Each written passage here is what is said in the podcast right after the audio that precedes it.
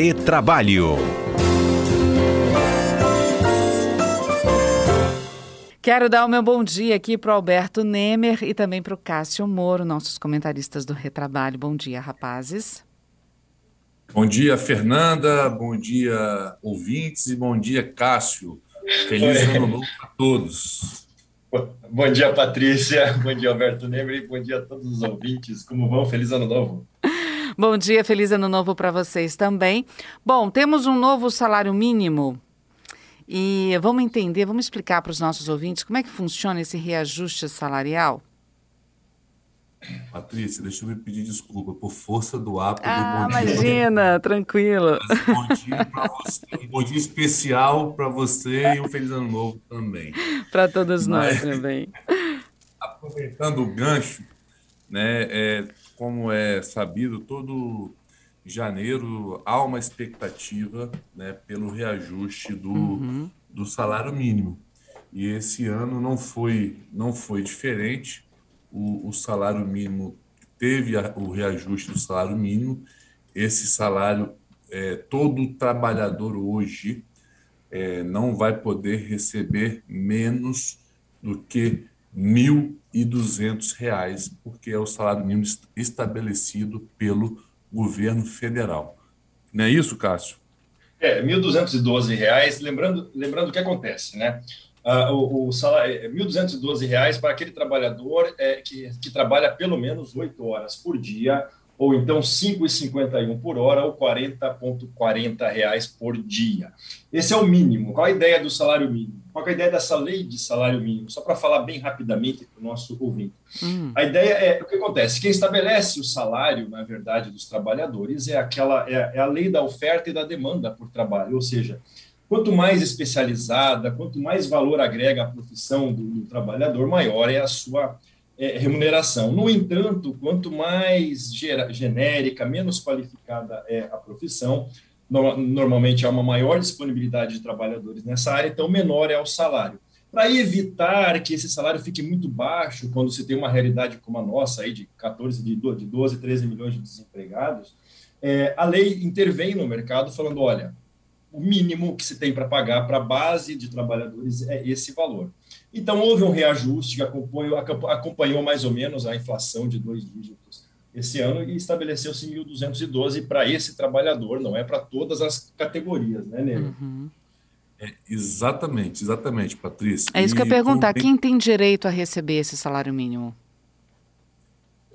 A, a pergunta é boa, Patrícia. Na verdade, hum. é, para que trabalhador como disse o Cássio, né? ninguém pode receber menos do que R$ 1.212 para aquele trabalhador que tem uma jornada de trabalho de 44 horas semanais. O que pode acontecer é ele receber menos, mas se trabalhar menos. Aí, a hora do salário mínimo não pode ser inferior a R$ 5,51. Agora, uma dúvida que gera bastante é o seguinte: tá bom, é, teve o reajuste do salário mínimo, foi de 1.100, salvo o melhor juízo, para 1.212, mas e eu que recebo, por exemplo, R$ 1.500? Eu vou ter esse reajuste também, é, referente ao reajuste que foi dado ao salário mínimo, de mais ou menos 10%? Não. É, o reajuste é somente para o salário mínimo o reajuste dos demais salários, e eu até quero ouvir aí a opinião do Cássio, não há obrigatoriedade legal. Essa, esses reajustes dos demais salários são frutos ou da vontade é, própria do empregador, ou, como 99% das vezes, é, na minha opinião, fruto de negociações coletivas, ou seja, sindicatos negociando esses reajustes salariais. Aí eu queria ouvir a opinião do Cássio sobre esse assunto. É, na, na, na, verdade, até a própria Constituição ela evita que haja o reajuste, o repasse desse reajuste do salário mínimo para todas, para, os demais salários, até mesmo para os produtos. A ideia é não indexar a economia com base no salário mínimo. Senão, esse reajuste que foi dado vira um nada. Né? Se tudo sobe, aumenta a inflação, esse reajuste que o trabalhador tem acaba virando nada. Então, a ideia é que o salário mínimo apenas garanta um reajuste, uma reposição inflacionária para aquele trabalhador é, é, de base, que recebe pelo salário mínimo, que não tem uma convenção coletiva, que não tem uma profissão mais qualificada, que tem uma remuneração maior. Esses sim vão ter que enfrentar, para ter um reajuste salarial, uma negociação coletiva de seus sindicatos com sindicatos de empregadores. Daí a importância de trabalhadores sempre participarem das atividades sindicais, até mesmo para garantir esse reajuste anual, que é acontece, na verdade, na sua data base, não necessariamente 1 de janeiro, muitas datas bases são 1 de maio, por aí varia conforme cada sindicato. Bom, uh, tem algumas perguntas aqui também a respeito dos nossos ouvintes, a respeito desses acordos realmente que são feitos, né? Esses contratos de trabalho, acordos é, e convenções coletivas. Algumas são baseadas na, no salário mínimo. É, é, vamos, vamos tentar esmiuçar um pouquinho isso melhor, porque tem um ouvinte aqui dizendo: pode rezar no contrato que a alteração pode vir com a atualização do novo salário mínimo? Com o reajuste do salário mínimo, ele colocou aqui. É o Ricardo conosco. Ricardo, obrigado pela pergunta. Pode. Se isso tiver no contrato de trabalho um reajuste já pré-estabelecido ou no acordo ou na convenção coletiva, pode sim, tá? Pode sim. O que acontece é, na maioria das vezes, por experiência, Patrícia e Cássio, é o seguinte: é, um, é uma categoria ter um salário muito próximo ao salário mínimo. Por exemplo, vamos supor que daqui a quatro meses uma categoria fecha aí um, um salário, um piso salarial de R$ 1.250. Então, essa convenção coletiva vai ter um ano de vigência, ou essa, essa convenção, o acordo, e se lá em 2023 o salário mínimo ultrapassar esses 1.250, por exemplo, automaticamente esse salário é reajustado. Então a gente tem duas formas né, de, de, de desse reajuste. É ninguém receber, mesmo, mesmo por piso de convenção ou acordo coletivo, menos que o salário mínimo, ou você pode ter sim é, previsão de reajustes em contratos individuais ou coletivos. O que me diz, Cássio? É, é, boa, boa observação, né? Imagine uma pessoa que tinha um, salário, um piso salarial de R$ 1.150, veio o salário mínimo aumentando para 1.212. Então, automaticamente, aquele piso acaba sendo reajustado para o salário mínimo, até que uma nova convenção coletiva disponha de forma contrária. Hum. É muito bem observado. Agora, o que é importante saber é que é, é, tem uma súmula lá do, TS, do STF que diz que não pode haver a, a, indexação do salário com base no salário mínimo, né? Aí tem uma questão constitucional a ser analisada.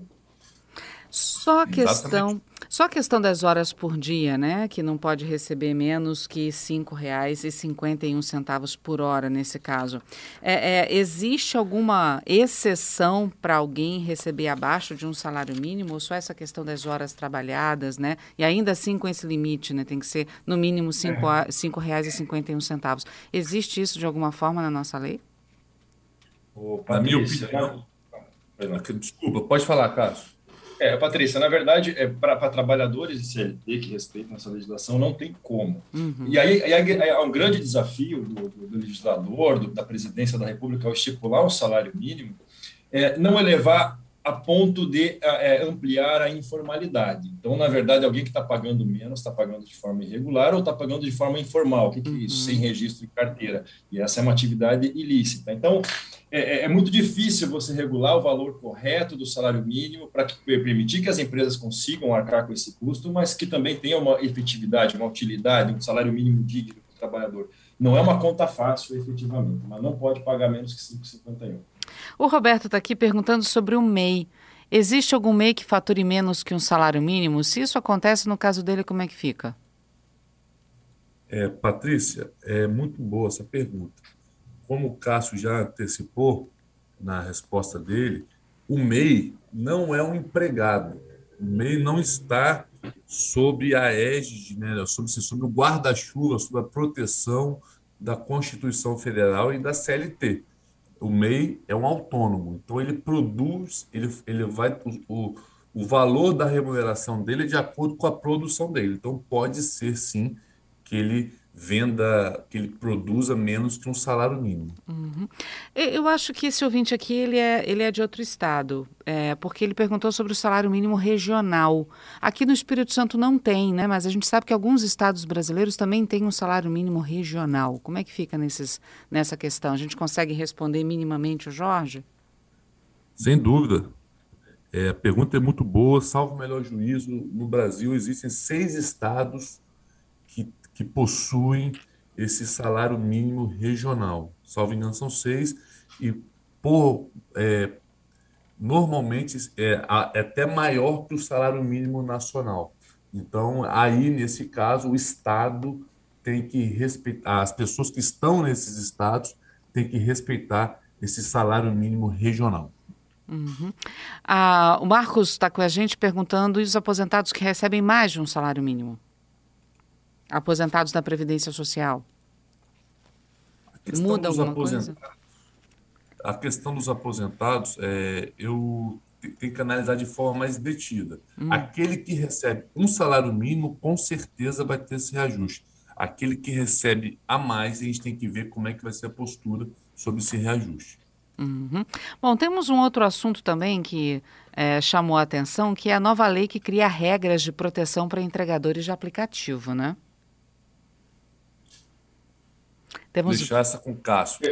temos vários ouvintes, lá, inclusive, temos vários ouvintes ah. nossos, inclusive, que trabalham né, na profissão de entregador. A gente já teve até entrevistas aqui falando especificamente sobre eles e vários participaram conosco. Então, Cássio, conta pra gente, o que, que muda? Vamos lá, essa, essa é uma novidade que saiu do forno hoje, publicada hoje no Diário Oficial da União, acabamos de nos deparar com ela já de manhã.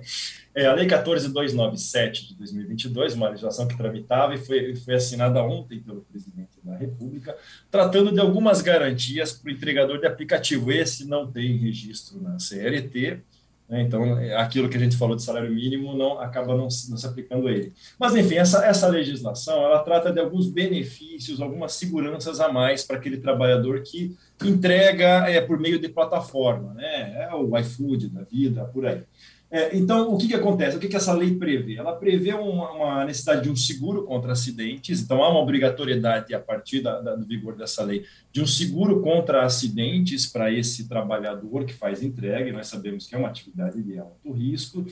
A, a lei prevê também uma, uma, um afastamento remunerado caso esse trabalhador tenha Covid, e alguns detalhezinhos a mais a respeito de, de, de, práticas dessa lei. Mas os grandes, os grandes pontos relevantes são esses: o seguro contra acidente o afastamento caso ele tenha Covid, obrigação do, do, do entregador, do restaurante, por exemplo, de fornecer água potável, acesso a banheiros é, é para esse trabalhador. Então, é uma lei, uma lei que tem uma proteção lembrando, provisória, durante é, essa situação é, de, de, crise sanitária que nós estamos vivendo ela não menciona a respeito, não, não entra na, na, na, seara se tem vínculo ou não tem vínculo, ela não, não soluciona definitivamente essa, essa dúvida que nós temos na jurisprudência, ela apenas fala que esse trabalhador tem direito ao seguro e tem um afastamento previdenciário durante esse período. Uhum. Né, Nemer? Estamos é lendo agora ela, sabe? A gente não hoje de manhã, vamos aprender.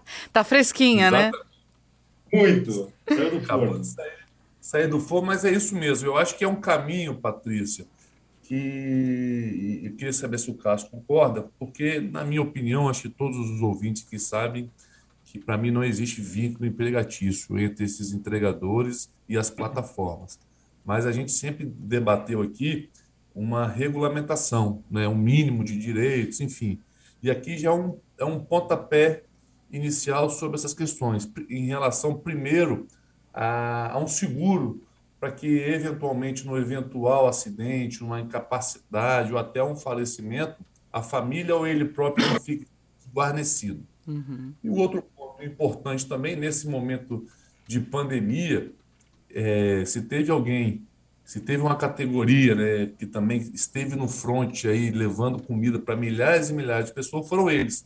Nada mais justo também que, uma vez diagnosticado com Covid, ah, eles deverão receber uma assistência financeira da empresa de aplicativo durante os primeiros 15 dias, podendo ser prorrogado por mais dois períodos mediante apresentação lá do PCR. Então, assim, é um avanço, é um debate super atual.